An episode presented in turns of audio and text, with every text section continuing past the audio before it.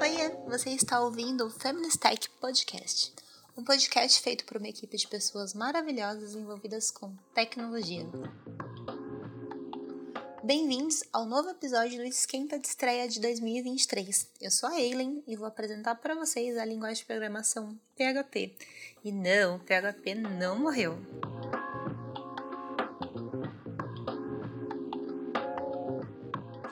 E agora falando um pouquinho dessa que vos fala, né? Eu sou a Eileen, a galera já começa bugando quando vou me apresentar, né, pelo nome. e ok, né, já tô super acostumada com isso. É, eu sou engenheira de software, eu sou programadora PHP, né? Sou entusiasta de comunidade, porque comunidade mudou a minha vida. E eu sou voluntária do PHP Women, que é uma comunidade é, de desenvolvedores PHP que queiram começar ou que já estejam na área. E é muito além do que só isso, nós somos uma grande rede de apoio, né? E eu recomendo muito para quem quiser conhecer. Outra área de bastante interesse para mim é a parte de acessibilidade. Até porque eu passei por um momento na vida que eu tive a questão da acessibilidade física, né? Fiz uma cirurgia, fiquei um tempo sem andar tal. Então, isso me trouxe muito para a questão da visão de como é a questão da acessibilidade e inclusão na web, né? E eu sou formada em análise e desenvolvimento de sistemas pela Unifiel de Osasco. É, eu sou mineira, mas eu cresci na zona oeste de São Paulo, né? Boa parte da minha vida eu passei em Osasco. E é na faculdade que a minha jornada tecnológica começa, né? Porque antes para mim era tudo mato. Eu era basicamente uma excluída digital, né? Eu não tinha PC, computador pessoal assim eu vim ter quando eu tinha uns 18 anos, mais ou menos, assim. E a tecnologia nunca foi muito a minha praia, né? Mas por uma questão de falta de acesso mesmo. E eu sempre gostei muito de estudar. E quando eu terminei a escola, eu já trabalhava, eu era operadora de caixa no mercadinho do bairro. E eu fiquei um ano parada depois que eu terminei o colégio. E, aí o meu irmão, na época a logística estava tendo um boom no Brasil e tal, ele me chamou para prestar vestibular, na época por Centro Paulo Souza, na ETEC. Aí acabou que eu passei numa prova, ele não, ele foi fazer a faculdade dessa de logística mesmo na época, e eu fazia o curso técnico. Nesse tempo eu trabalhava já em uma outra empresa que era uma distribuidora de venda direta. E eu entrei lá como caixa também, só que eu fui de tudo, né? De, lá eu fui trocando de, de setor, trabalhei em vários pontos da empresa. Foi aí que dentro eu comecei a trabalhar na parte de estoque, comecei a auxiliar em compras também. E muita coisa do que eu via no curso de logística é, refletia muito na minha vida de trabalho, né?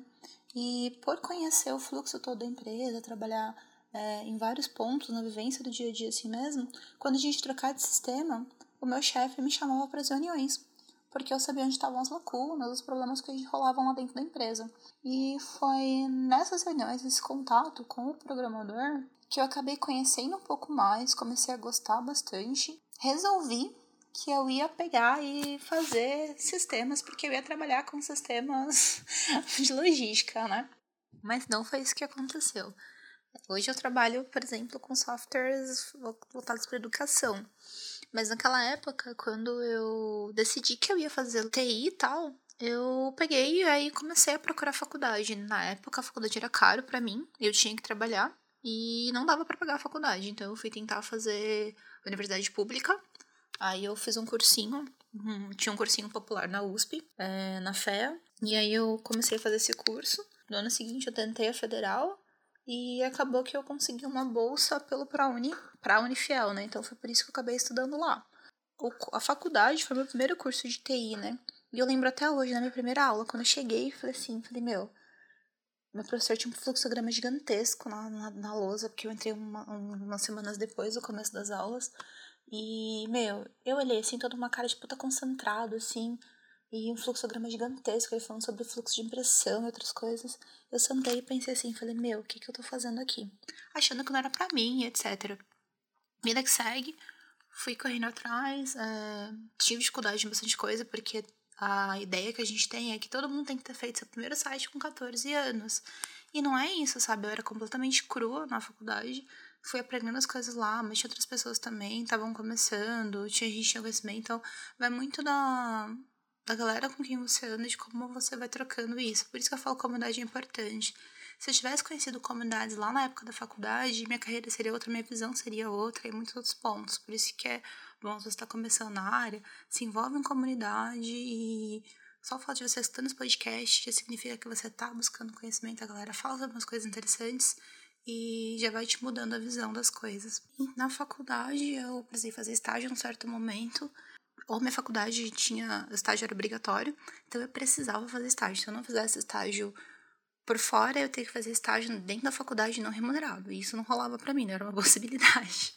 E aí foi aí que eu resolvi pedir as contas no trampo. O pessoal do meu trabalho, eu trabalhava ainda na mesma empresa lá, que de logística, qual que eu comecei a querer tá, fazer TI e tal. Uma chefe me pegava pra caramba e tudo mais. Só que aí eles super entenderam, né, que eu precisava mudar de área, precisava mudar de área, sair da empresa. Comecei a procurar estágio. E aí, cara, foi super fácil, só que não, né? Ouvi vários nãos, assim, tentei pra caramba. E um dia, nada, eu tava conversando com um professor meu na faculdade e ele perguntou para mim assim, o que que tu faz? Aí eu falei assim pra ele, assim, ah, eu, eu tô procurando estágio e tal, né?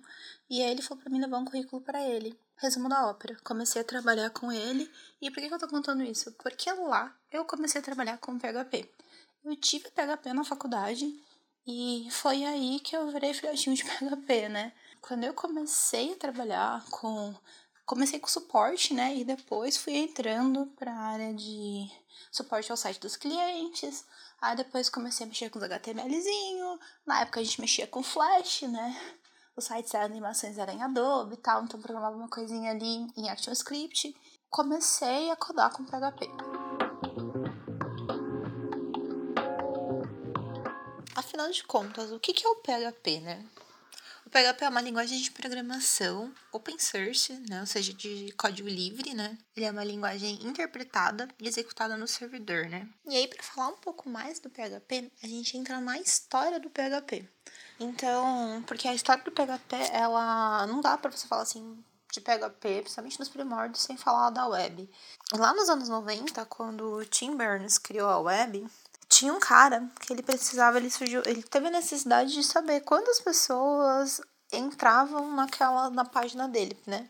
Isso era um pouco além do que as páginas estáticas, da tipo links do HTML fornecia. Esse cara era o Rasmus. Ele é o criador do PHP. Lá em 94, ele queria saber, né, quantas pessoas estavam na página dele, e foi aí que ele começou a criar um conjunto de scripts, né, é, como ferramenta para auxiliar o que ele precisava. É, ele era um cara que manjava de ser, então ele criou baseado nisso.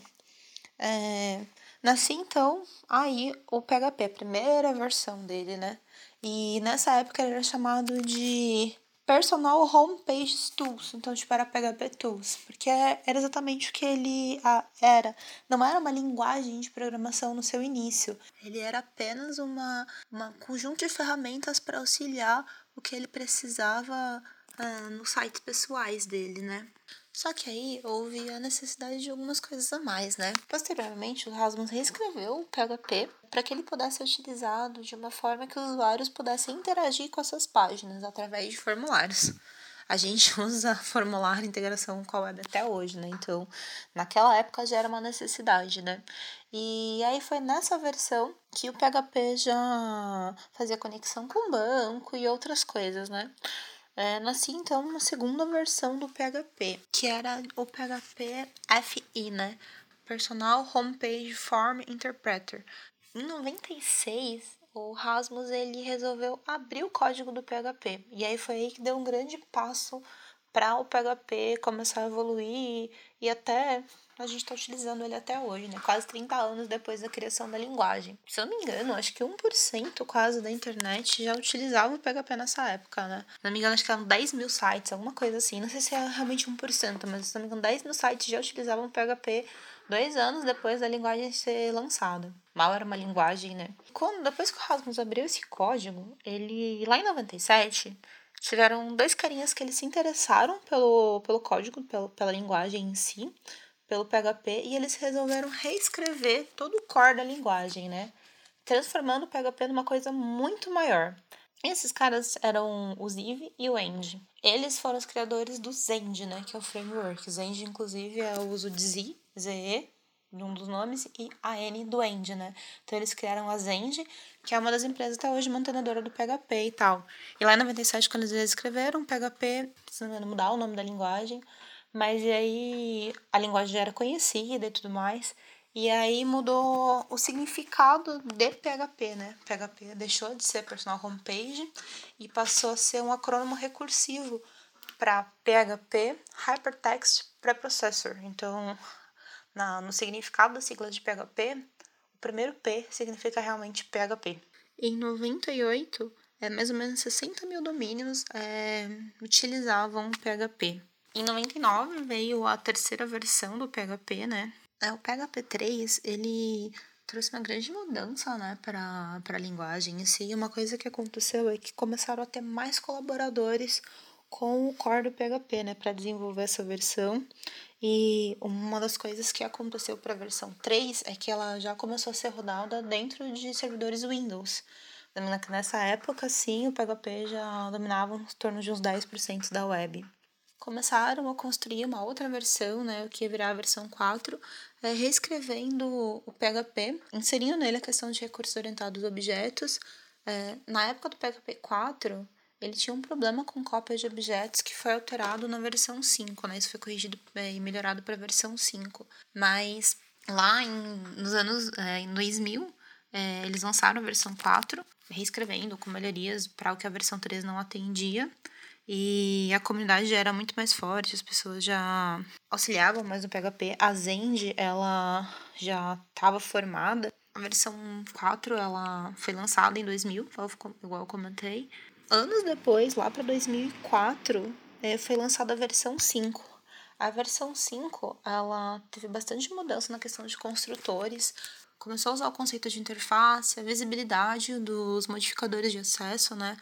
Por exemplo, public, private, protected, para quem não conhece, é como você visualiza é, das permissões de visualizar e utilizar objetos daquela classe, métodos e enfim. Foi também colocado a parte de melhor desempenho. A observação PHP 5 ele foi, ele foi lançado em 2004 e ele ficou sendo utilizado durante muito tempo, na verdade mais de 10 anos. A versão do PHP 6 ela nem chegou a existir. Eles tentaram reescrever, fazer bastante alterações lá. Inclusive, chegaram a se lançar livros sobre a versão 6 do PHP, que de uma versão que nem chegou a ser lançada realmente, né? E existia muita coisa sobre o que vai ter no PHP 6, não vai ter como essas mudanças. Essa versão ela não foi lançada de fato, e só em 2015 foi lançado o PHP 7, com o nome de PHP moderno também, né? Ele traz muito mais do que as versões estão hoje, a gente está na versão 8 agora, e ele mudou muito a visão do que as pessoas têm do PHP. Porque se fala muito que o PHP é uma linguagem muito permissiva, né? Então, ele deixa você fazer o que tu quiser fazer com ele, sabe? E o que vai diferenciar muito é a questão de como você entende de código e o que, que você vai construir. Porque você pode abrir conexão com o banco lá dentro do HTML, mas isso é uma boa prática? Não. Você vai ficar construindo aplicação assim? Não. Então, o pessoal fala muito hoje sobre a questão de PHP de sobrinho e coisas do tipo, porque ainda tem aquela visão do PHP lá no início, que era uma linguagem suja, que você podia fazer muita coisa. E o PHP ele tem evoluído muito mesmo, cada vez mais. Na versão 8, eles colocaram o JIT, né? Que é Just in Time, que era para processamento mesmo em tempo real. E a linguagem só tem evoluído, né? E em questões assim de aplicabilidade, um dos responsáveis assim para melhoria grande da linguagem é o Facebook, porque o Facebook é uma empresa, é, o, o código do Facebook ele foi criado em PHP, né? O Facebook criou inclusive a HHVM, que é tipo Hip Hop Virtual Machine, para poder executar o PHP de uma forma mais rápida, né? Porque elas se preocupavam com a questão de performance e o PHP ele tem trabalhado, um grupo de, a comunidade de PHP é muito grande, né? Então essa comunidade ela ela tem trabalhado para tentar melhorar cada vez mais a questão de performance e pontos que a linguagem pode melhorar. É, a galera falava muito também, por exemplo, ah, PHP não tem tipagem, né? Que é, por exemplo, quando tu tem, se um, é um número, ele vai ser inteiro, né? Você declara como um int, se é uma string, que é, um texto, ela vai ser string. Isso foi inserido no PHP 7, né? Como opcional, o PHP ele sempre teve mantendo para que os códigos anteriores não, não quebrassem, né? E PHP 5 deve ter servidores até hoje, inclusive no ar, sabe? Usando o PHP 5, 20 anos depois, praticamente, né? Da, do lançamento dele. Mas PHP 5.3, 5.4 tá rodando até hoje aí, certeza, em muito lugar. E você tem, com a evolução da linguagem, você tem uma evolução de muitas coisas e mais, mais visibilidade para a linguagem também, né? É, você tem muito framework bem consolidado, tipo, para utilizar com PHP. Por exemplo, o Laravel cresceu muito na versão 5 para frente, né? Tem bastante gente na web que usa. Você tem a questão dos maiores CMS, é feito em PHP, que é o WordPress, né? O WordPress, se não me engano, ele utiliza mais de 30% dos sites da web são feitos em WordPress. Facebook já usa. A Wikipedia é feita em PHP. Sites, por exemplo, de compras, que são o Magento, o PrestaShop. O Moodle, ele é aquele, aquela plataforma escolar, ela é feita em PHP. Tem, tem o Joomla também, como o WordPress, ele é um sempre gerenciador de conteúdo, né? Então, aplicações e uso do, do PHP tem muito na web. Então, o pessoal fala, ah, o PHP vai morrer. O PHP, todo ano matam aí o PHP, o PHP continua existindo, né? E a questão da comunidade trabalhando com a linguagem só faz ela crescer, né? Então, é, você tem muita coisa para fazer com PHP, não só tipo a questão de sites, né? Você pode construir APIs, fugindo um pouco do normal.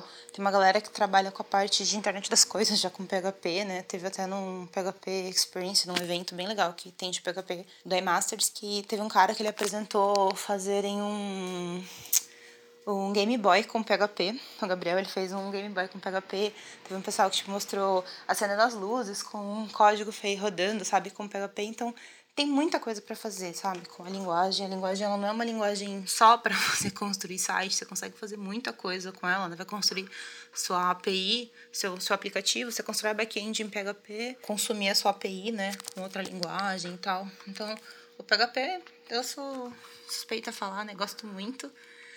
Conheço outras linguagens, tenho até amigos que gostam, mas é, PHP, tipo, é demais, assim, sabe? É, eu comecei com PHP lá no PHP 5, da transição do 4 pro 5, assim, né? Mas isso em 2000, 2012, mais ou menos. Ele tem crescido muito, é uma, um código tipo, coerente, sabe? A galera é uma das comunidades mais unidas, tem muita comunidade para você procurar e conhecer.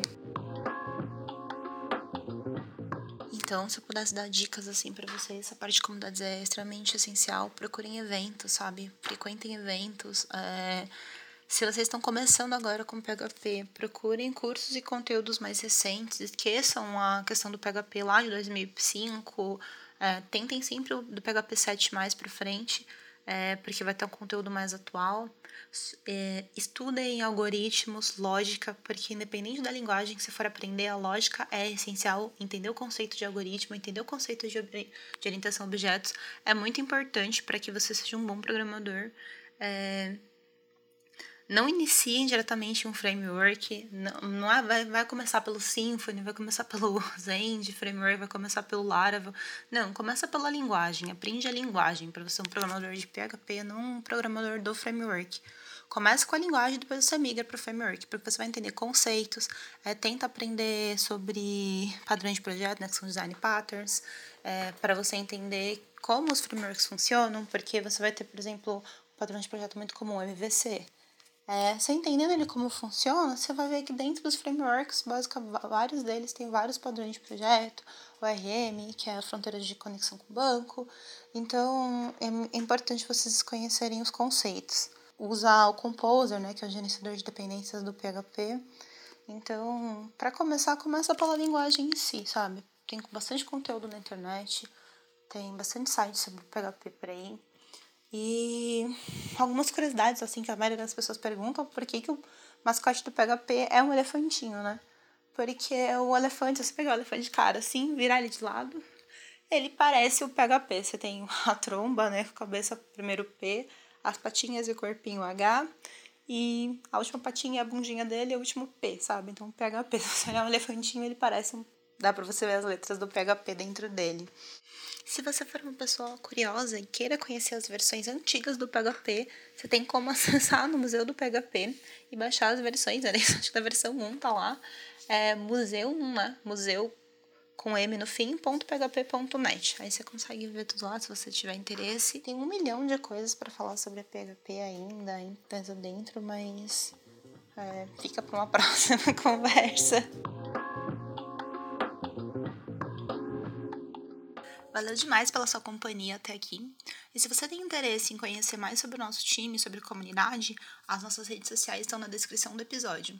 E as minhas também. Espero que vocês estejam gostando do nosso esquenta e não deixe de acompanhar os nossos próximos episódios aqui no podcast. Até mais, tchau, tchau.